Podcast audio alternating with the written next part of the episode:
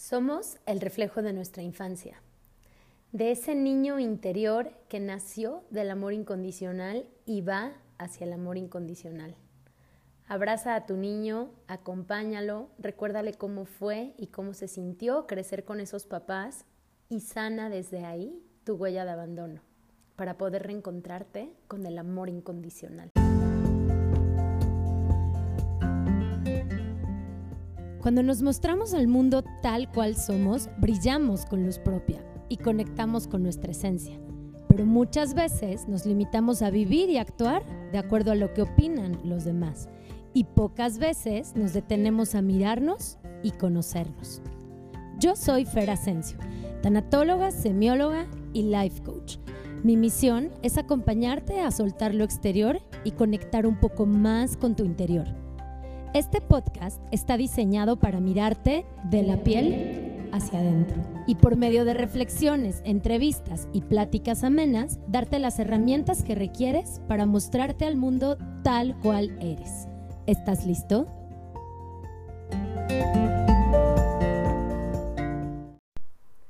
Hola a todos, ¿cómo están? Yo otra vez aquí grabando un nuevo episodio de este podcast que tanto disfruto y me gusta, de la piel hacia adentro. Y emocionada también porque ya mañana vuelo a Mérida, oigan.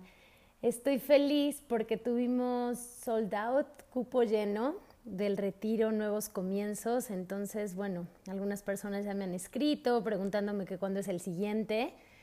La verdad es que tenía toda la intención de hacer uno a finales de noviembre, pero bueno, los tiempos nos acomodaron, por ahí salió un viaje, entonces, bueno, pues ya les avisaré, pero es muy probable que principios del próximo año hagamos otro retiro con otro tema y otro destino, muy probable que sea Acapulco, pero bueno, ya les estaré contando. Em, el día de hoy les traigo un tema que la verdad es que en mis últimas sesiones ha estado saliendo mucho. Y es un tema que para mí es básico. La verdad incluso podría decirles que ya me había tardado en traer este tema al podcast. Y bueno, como podrán ver el nombre, eh, pues suena como, como algo tal vez irreal, ¿no? El, el tema del amor incondicional. ¿Qué es el amor incondicional? ¿Existe? ¿De dónde viene? ¿Cómo se crea? ¿Ya existe? Y más bien nos desapegamos de él. Bueno, de todo esto les voy a estar hablando en este episodio del día de hoy.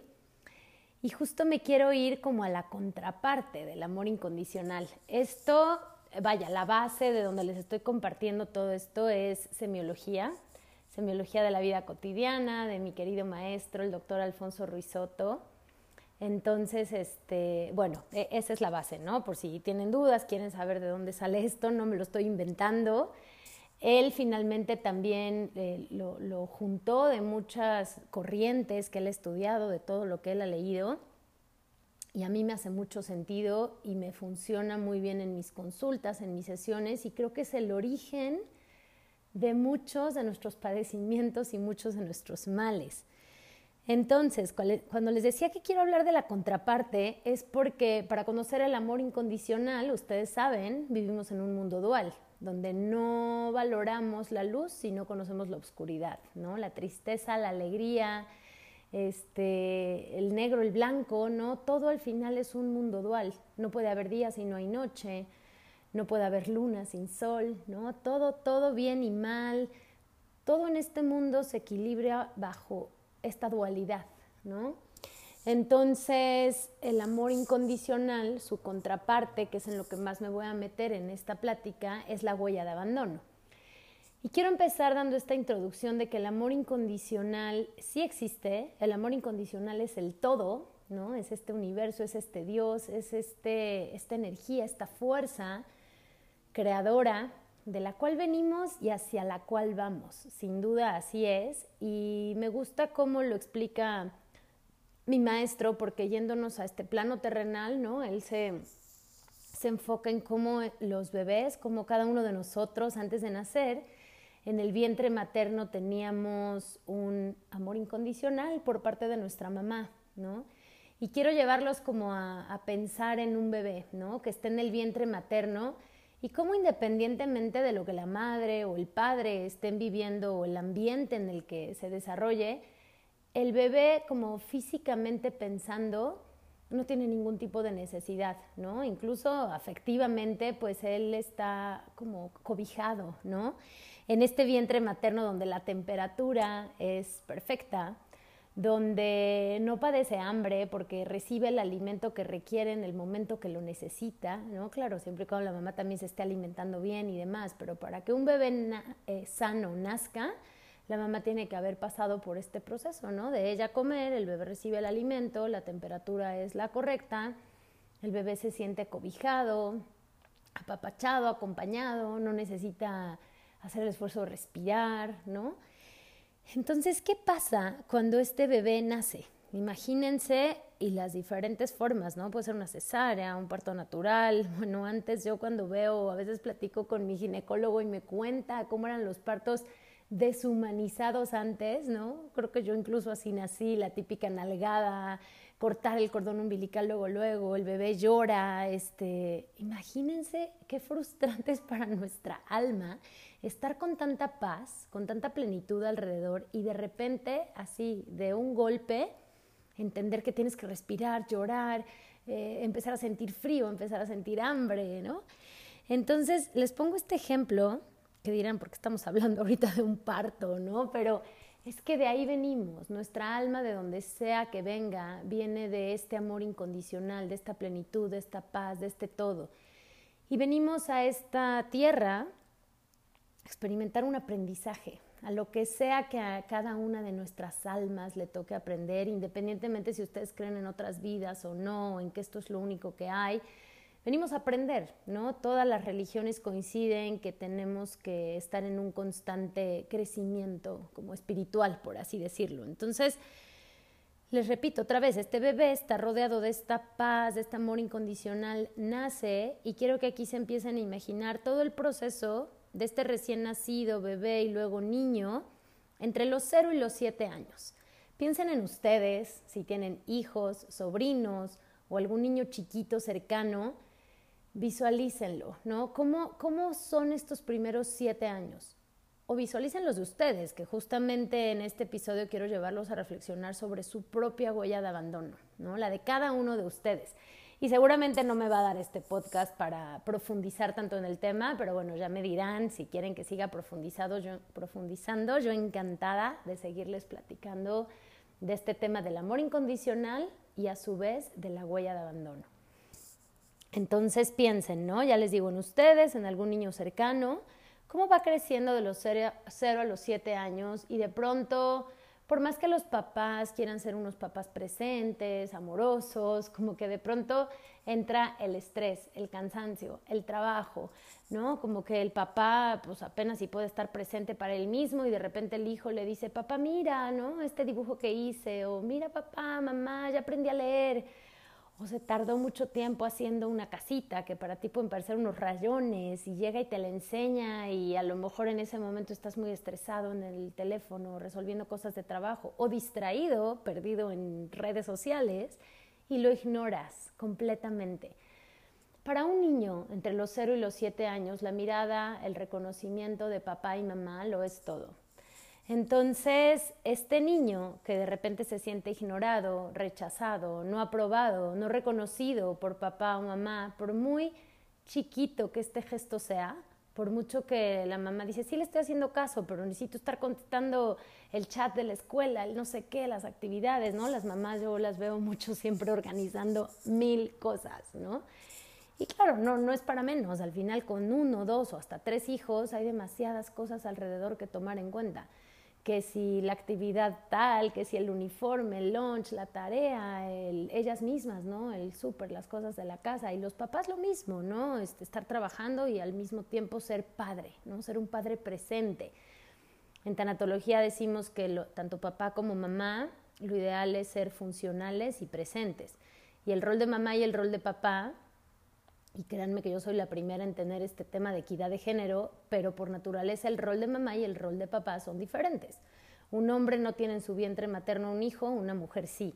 Entonces a la mamá le toca ser más la que acompaña, la que escucha, la que transmite toda esta parte emocional. Al papá le toca ser más el proveedor, aunque a mí me encanta que las parejas se, equiparen y ambos sean proveedores, pero estos roles los reciben eh, los niños, ¿no? Como el, rol materno-paterno o incluso en, en, parejas homosexuales, ¿no? No importa, esta función se debe de recibir de ambos, padres presentes y funcionales.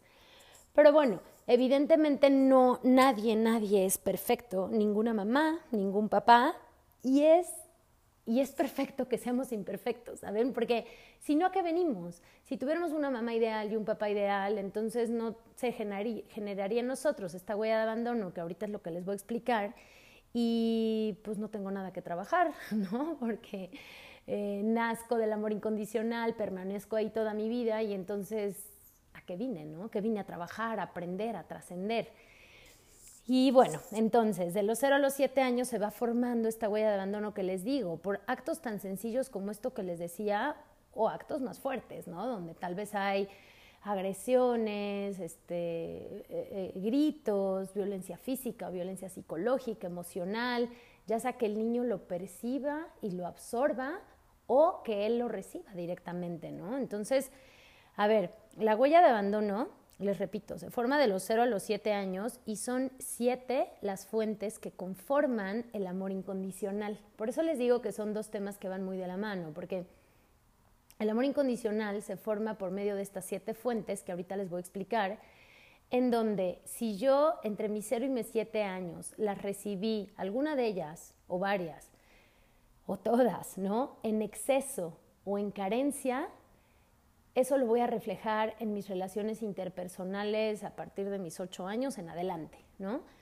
Entonces, ahora sí los voy a invitar, ya que visualizaron este niño, este niño que a lo mejor pintó la pared y estaba feliz porque descubrió los colores o las letras o los números, pero nadie le dijo que en las paredes no se pinta y lo que recibe en vez de un reconocimiento por saberse las letras, los colores o los números es un, golpe, una nalgada o un grito, un regaño, pues no entiende, él, quería que le reconocieran su obra de arte, ¿no?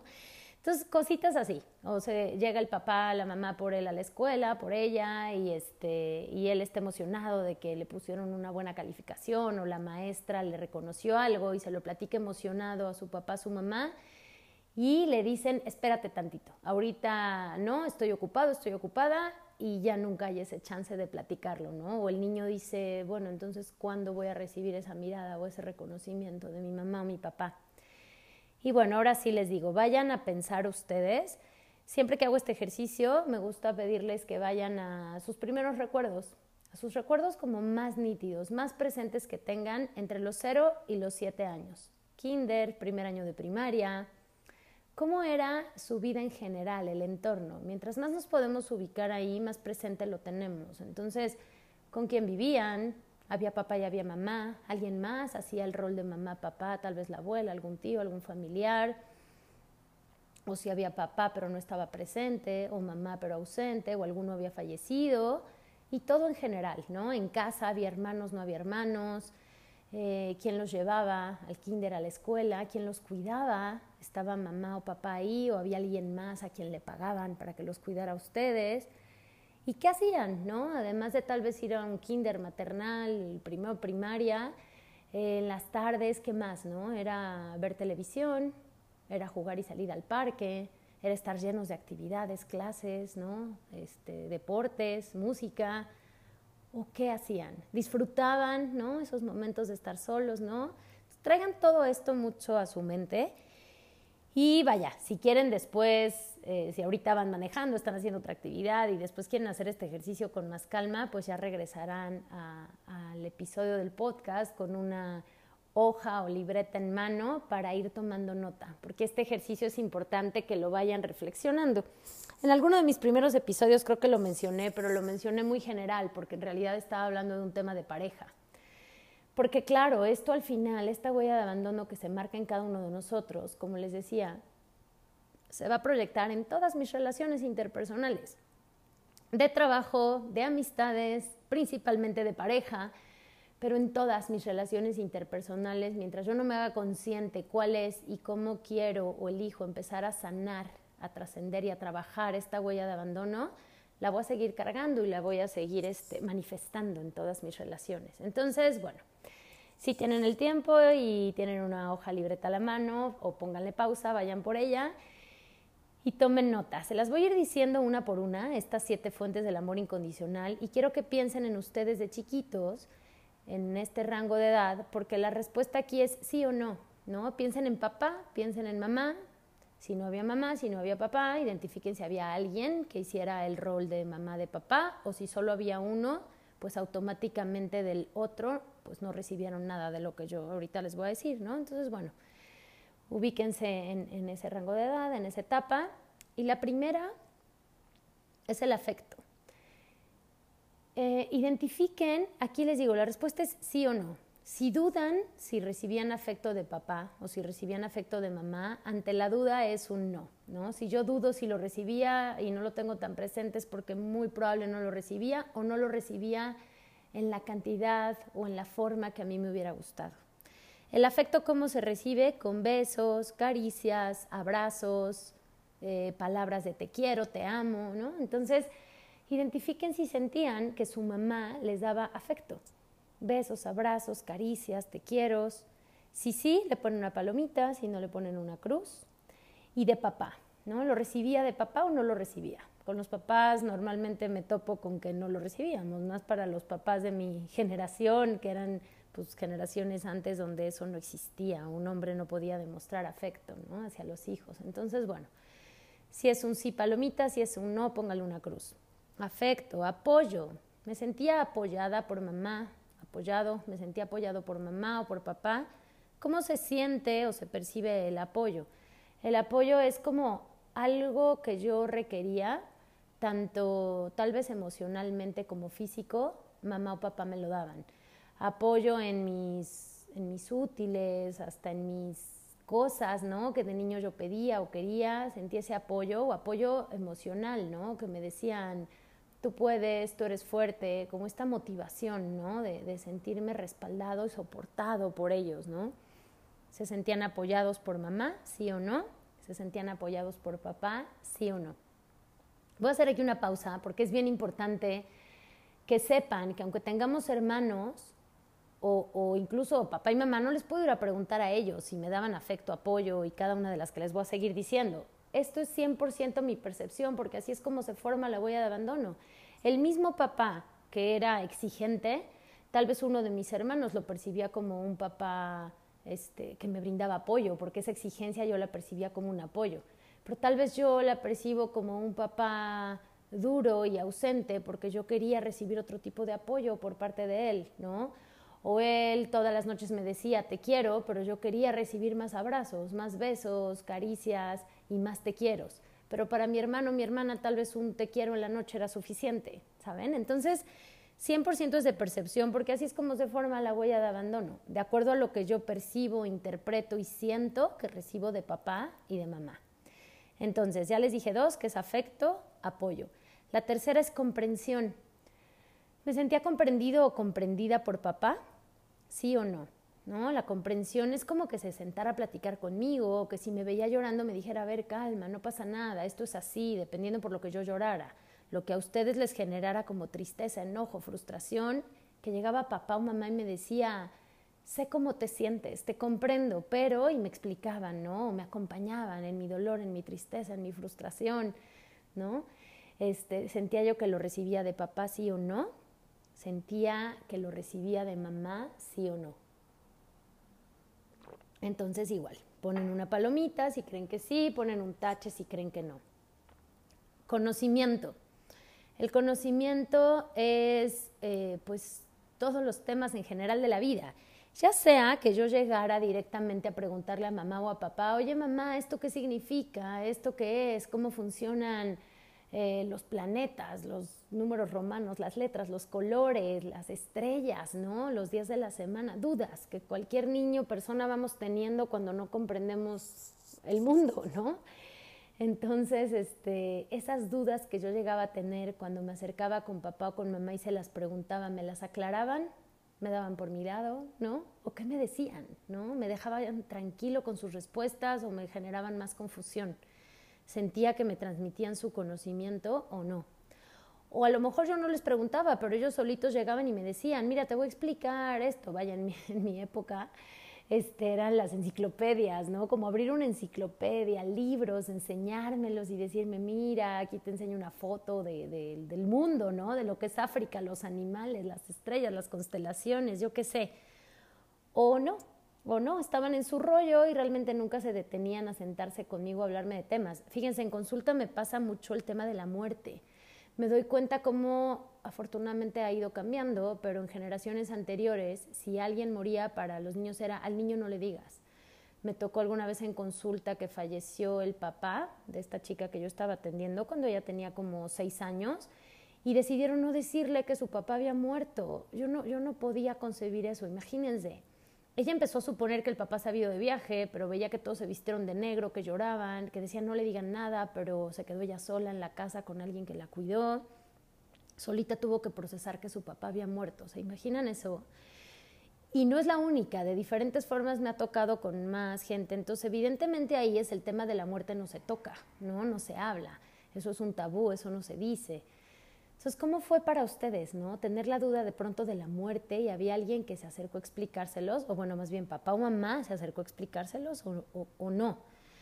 Entonces, esa es la tercera, a ver, se los voy a repetir otra vez, es afecto, ah, no, perdónenme, es la cuarta, afecto, apoyo, comprensión, conocimiento, reconocimiento. La quinta es el reconocimiento. Este niño niña que son ustedes entre los 0 y los 7 años, ¿se sentía reconocido por papá y mamá o no? Lo que yo hacía, que sabía que me había costado trabajo, fuera lo que fuera. apenas veía a, mi sobrina de dos años que hizo una torre de colores, no, perdón, en la de cuatro años, hizo una torre de colores igualitita al dibujo del Lego. Y llegó y nos dijo, estábamos todos en la mesa comiendo y nos dijo, miren, la hice igualita al libro. Y su papá luego, luego se volteó y le dijo, wow, qué padre, no sé qué, ¿no? Y como que ella fue pidiendo el reconocimiento de todos, de la abuela, de la mamá, fue conmigo, como que a todos nos quería decir, miren lo que hice. Y dije, qué lindo que aunque estamos en la plática y puede parecer una torre insignificante de legos, tanto su papá como su mamá se tomaron el tiempo de voltearse y, y como con una admiración genuina decirle, wow, te quedó igualita, ¿no? Y ella se fue con una sonrisa enorme diciendo, claro, o sea, lo hice y me lo reconocieron, ¿no? Entonces, ese tipo de cositas, ¿qué pasaba con ustedes, no? ¿Se sentían reconocidos o no se sentían reconocidos? Por papá, por mamá, ¿no? Igual otra vez, sí o no. Eh, ay, perdón, es que las repito porque me las den en ese orden. Es afecto, apoyo, comprensión, conocimiento, reconocimiento, placer. Vamos con el placer. El placer me gusta explicarlo que se percibe con los cinco sentidos. Y me gusta decir que es placer en general por la vida, ¿saben? Es como placer por todo. Y aquí otra vez, ya sea que papá o mamá se acercaban y me lo decían, y ahorita les voy a poner ejemplos, o que yo veía que ellos sentían placer por la vida. ¿Cómo es este placer? ¿No? Por ejemplo, con la vista, de pronto decirme, mira qué bonito atardecer, mira qué bonitas las estrellas, mira esta puesta del sol, ¿no? Mira el amanecer, mira, observa, ¿no? O de repente con el olfato, huele qué rico, esta vela, esta flor, estos olores, ¿no? Huele, ya, ya te diste cuenta, percibe los aromas de las flores, de lo que sea, ¿no? Aromas. Sabores, de pronto, mira qué rica esta sopa, pruébala, tómate el tiempo, no la mastiques tan rápido, ¿no? Este, con el tacto, texturas, o de repente decir, siente, siente, siente tu piel, siente la textura o la calidez de una tela, de un suéter, de una cobija, de una mesa, ¿no? Como que yo veía que ellos lo hacían y por ende pues me lo transmiten, ¿no? Es como esta, este aprendizaje por, por observar, ¿no? Que vamos obteniendo como niños. Entonces yo los veía que ellos disfrutaban como todo este tipo de cosas o no. En la casa todo era, no hay tiempo para eso, hay que trabajar, comemos rápido, no volteamos a ver los volcanes, el sol, ¿no? Como lo que hacer, hacer, hacer, hacer y la vida es estrés, la vida es acelere o sí, había tiempo para este tipo de, disfrutes, ya sea que me lo transmitieran, incluso me lo dijeran, o yo los veía a ellos, ¿no? Como este disfrutar hacia la vida. Entonces, bueno, esto es como el, el placer, placer por la vida. Esa es la sexta. Y por último es afecto, apoyo, comprensión, conocimiento, reconocimiento, placer e inspiración. La inspiración es como como, bueno, como más me gusta explicarla, es este niño chiquito que voltea a ver a papá o a mamá y dice, wow, mi papá, wow, mi mamá, ¿no? Como que luego es típico que en la escuela un día toca hablar de qué hace tu mamá o qué hace tu papá, ¿no? Vaya, no sé si a la fecha sigan haciendo eso, pero luego lo ven en las películas, o me acuerdo que a mí me llegó a tocar hacer eso en la escuela, y es ya, muero de ganas de presumir a mi papá, de presumir a mi mamá, ¿no? O simplemente, aunque no fuera así, como yo verlos en casa y decir, admiro a mi mamá, ¿no? O sea, me inspira. Ya sea literal, de grande quiero ser como mi mamá o como mi papá, o solo valoro todo lo que mi mamá hace, ¿no? En mi caso, por ejemplo, una mamá súper trabajadora, pero al mismo tiempo responsable, presente, viendo las tareas y dividiéndose en cuatro hijos para que todos tuvieran un cachito de ella. Entonces, si a lo mejor literal yo no decía, de grande quiero ser como ella, porque había una parte de mí que decía, tanto trabajo, no sé si lo quiera, pero, pero bueno, a lo que voy es, sí, definitivamente en mí era como esta inspiración de decir, mi mamá me inspira, me inspira lo que mi mamá hace, ¿no? Cómo se divide en 20. Bueno, yo les cuento que mi mamá, mi mamá, si me estás escuchando, te admiro de verdad. Hubo un tiempo en que venía, les digo venía porque ahorita estoy aquí en la Ciudad de México, pero venía a la Ciudad de México, salía a 6 de la mañana de la casa, pero ya dejaba loncheras, uniformes, indicaciones dadas en la casa, venía a trabajar y terminaba de trabajar 5 o 6 de la tarde y se regresaba a Puebla a revisar tareas, a preparar cenas, a dejar todo listo para el día siguiente. Creo que fue un año que mi mamá estuvo así. Entonces, claro, yo ya era más grande, ya por supuesto tenía más de siete años, pero aún así lo recuerdo como decir, wow, mi mamá. Pero esto lo recuerdo desde chica, desde verla y que mi mamá fuera una fuente de inspiración para mí. Entonces, bueno, esa, esa es la inspiración y dependiendo de la mamá que les haya tocado, no tiene que ser forzosamente una mamá este, trabajadora, ¿no? Pero sí que lo que hace, ustedes observan cómo lo hace con este amor, con esta dedicación que te inspira. Con esta dedicación que te inspira, ¿qué es lo más importante? ¿No? O sea, realmente la inspiración es como se percibe, otra vez lo que les digo cada una de estas siete fuentes del amor incondicional tienen que ver con mi percepción. Entonces, me sentía inspirado, inspirada por papá y por mamá, ¿sí o no? Y bueno, prácticamente haciendo esta tablita, lo pueden haber hecho como en una tabla y ir marcando sí, no, palomita cruz, papá, mamá. Con estas siete fuentes del amor incondicional, este pequeño diagnóstico que sacamos ahorita, donde haya tachecitos, donde hayan puesto que no, es donde hay que poner la atención, ¿no? Si de pronto yo dije, pues no, la verdad no me sentía reconocida por papá, no sentía que recibía afecto de papá y, y no me inspiraba mi papá tampoco y de mamá no siento que recibiera tampoco afecto o placer, por ejemplo, ¿no?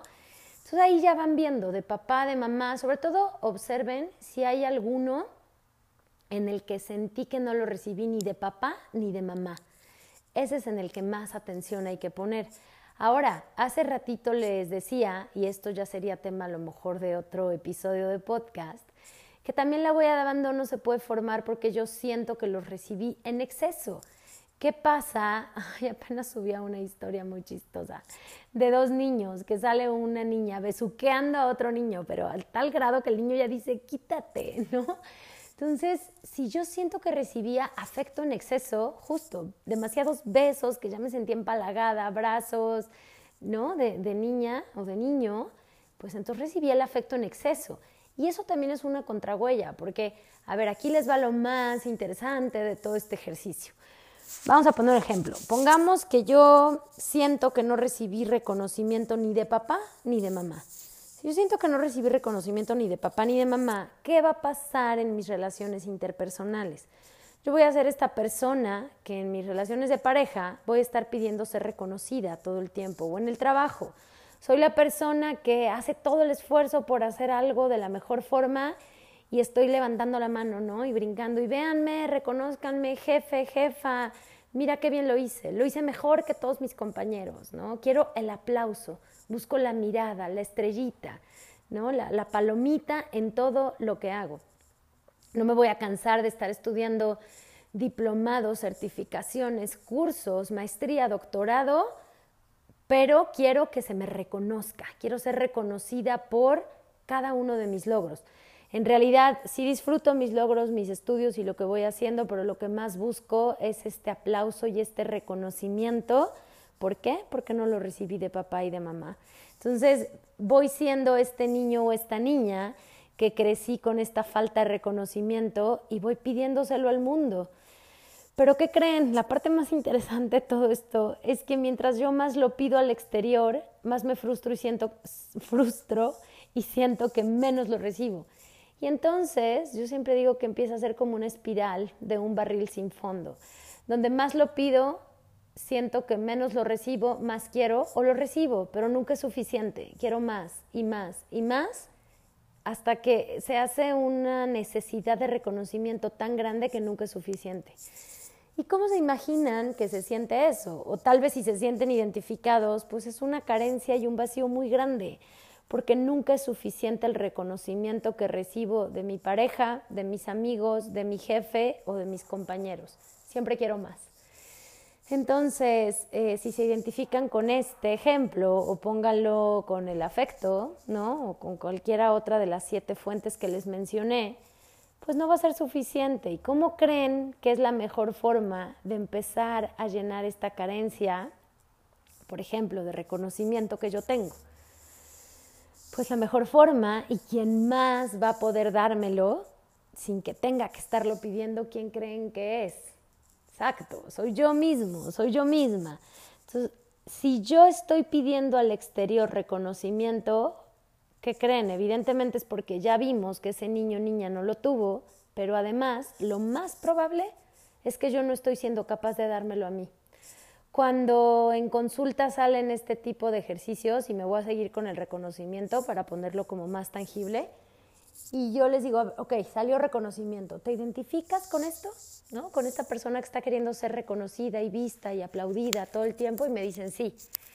digo, ok, entonces ahora dime, ¿Qué reconocimientos ves tú en ti? ¿no? ¿Qué te reconoces tú a ti mismo? Normalmente me topo con personas que se exigen demasiado y me dicen, es que sí, Fer, o sea, sí hay cosas que me reconozco, pero me doy cuenta que no me he detenido a festejármelas, a aplaudírmelas, a celebrarlas, porque termino algo y voy por algo más y por algo más. Entonces nunca tengo tiempo de hacer esta pausa y decirme, Fer, felicidades, ¿no? Te reconozco este puesto, esta creación, este proyecto, este trabajo, esta labor de mamá que haces, ¿no? Te lo reconozco y felicidades. Y aquí, o sea, dirán, ajá, ¿y cómo?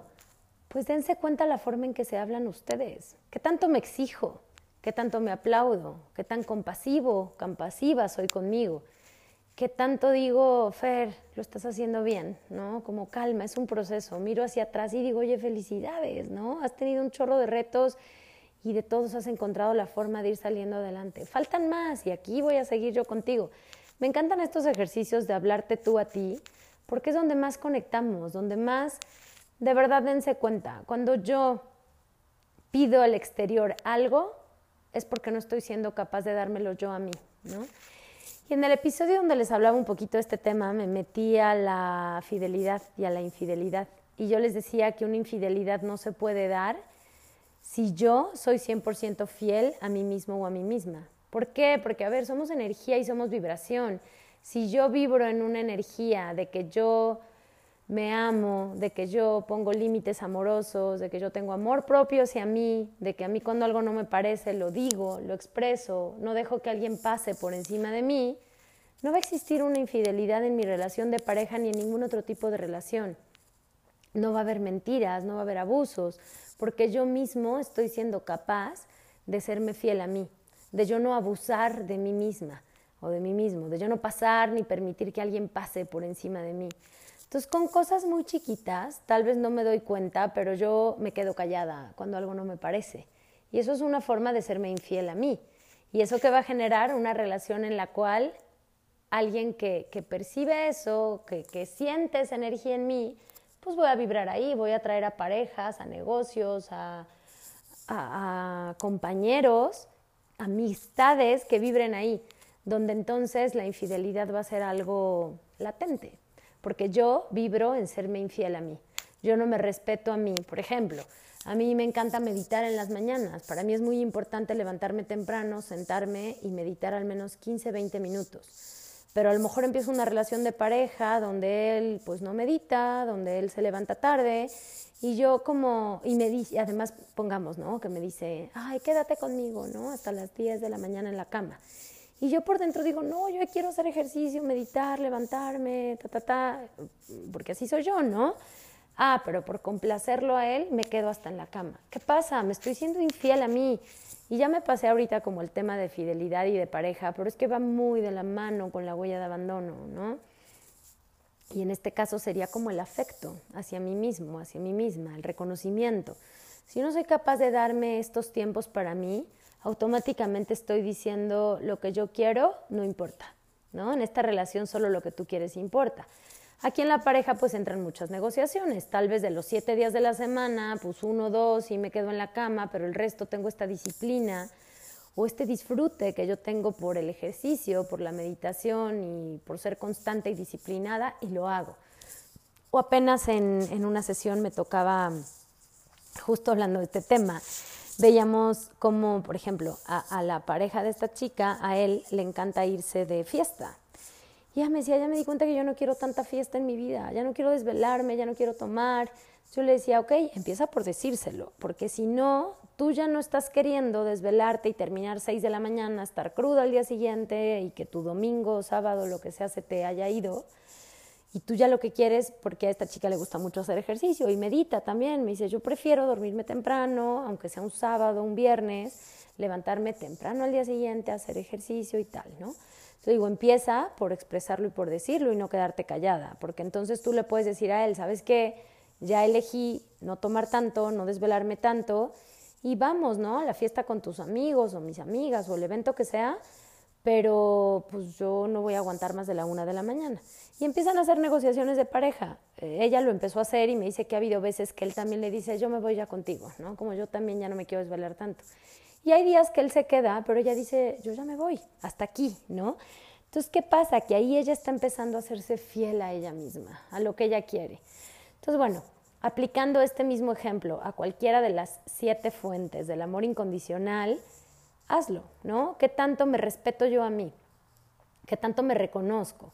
¿Qué tanto soy fuente de inspiración yo para mí? ¿Qué tanto placer me doy yo a mí? ¿No? Y, y placer con todo. ¿Qué tanto me detengo a ver ese amanecer, ese atardecer, esa comida que tanto me gusta, me la preparo y me tomo el tiempo para hacerla, ¿no?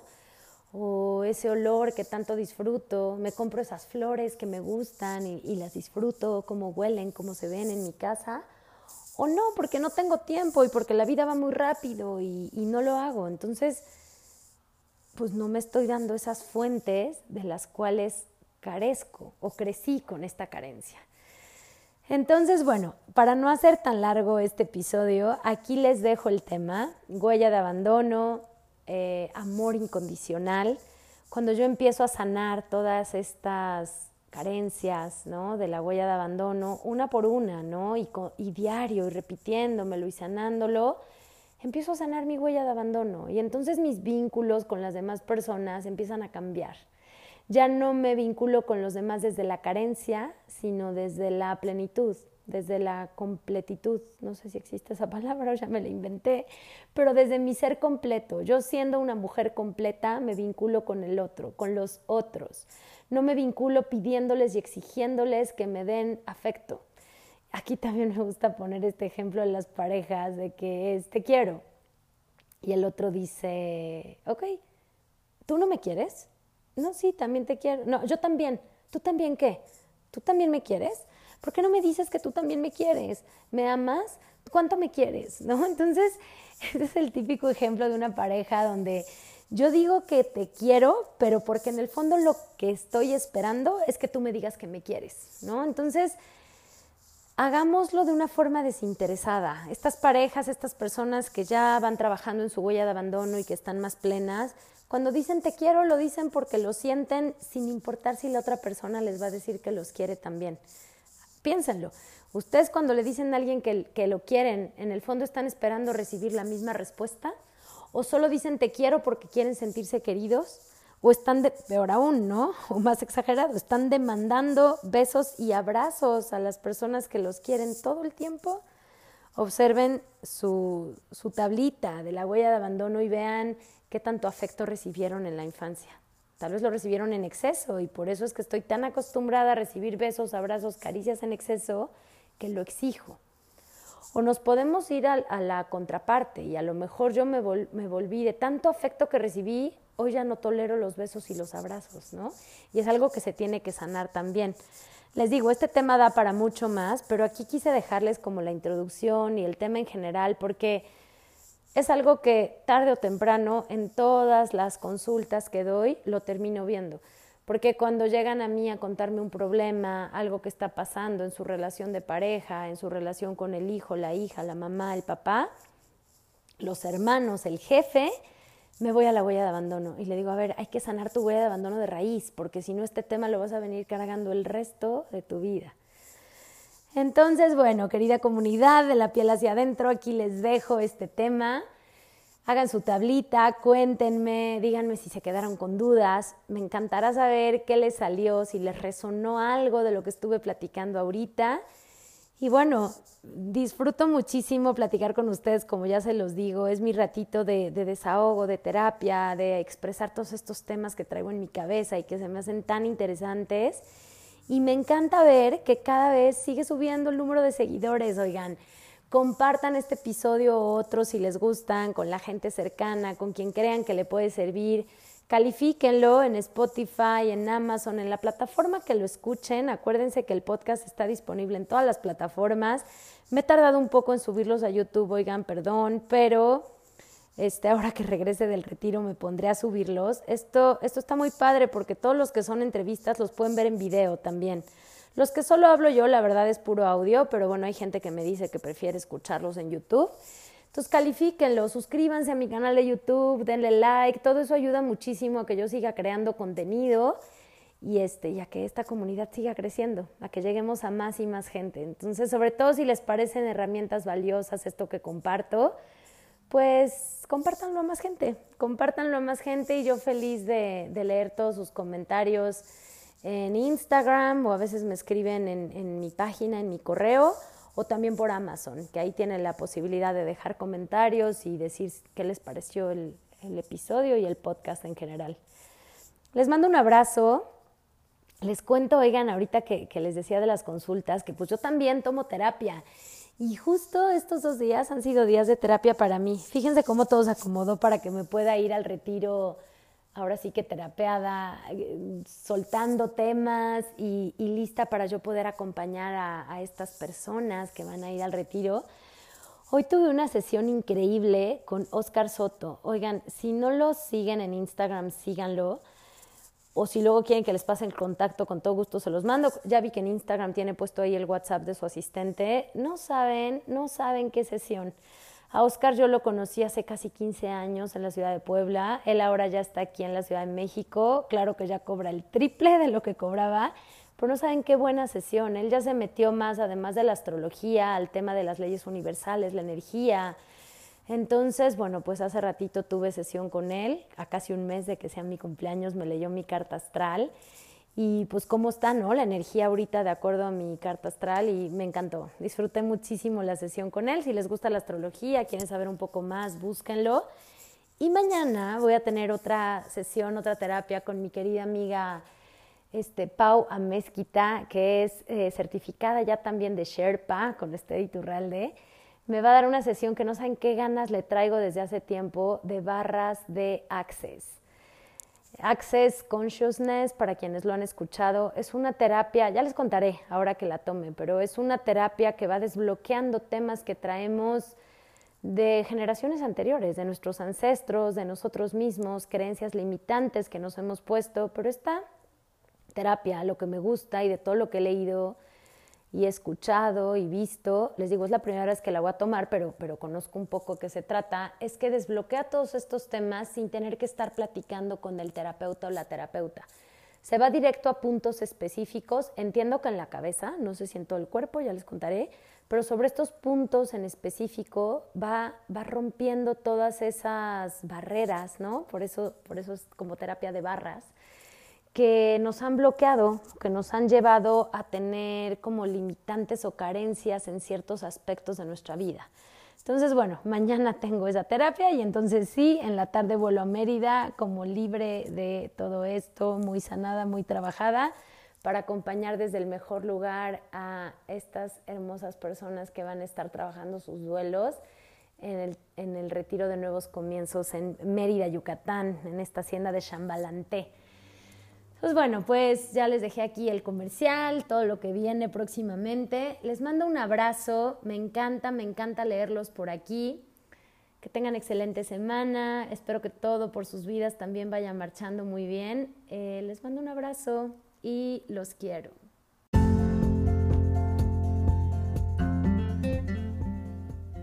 Muchas gracias por haber escuchado este podcast y por quedarte hasta el final. Si te gustó este capítulo, compártelo, tómale un screenshot, sube una historia y etiquétame. Deja tus comentarios y califícalo. Y si aún no me sigues en redes sociales, puedes encontrarme como Fer Asensio Life Coach. Ahí comparto contenido diario. Recuerda que también puedes ver el video de estas entrevistas en mi canal de YouTube. Me encanta poder estar en comunicación contigo por este medio. Nos vemos en el próximo episodio del podcast. Te mando un abrazo con mucho cariño.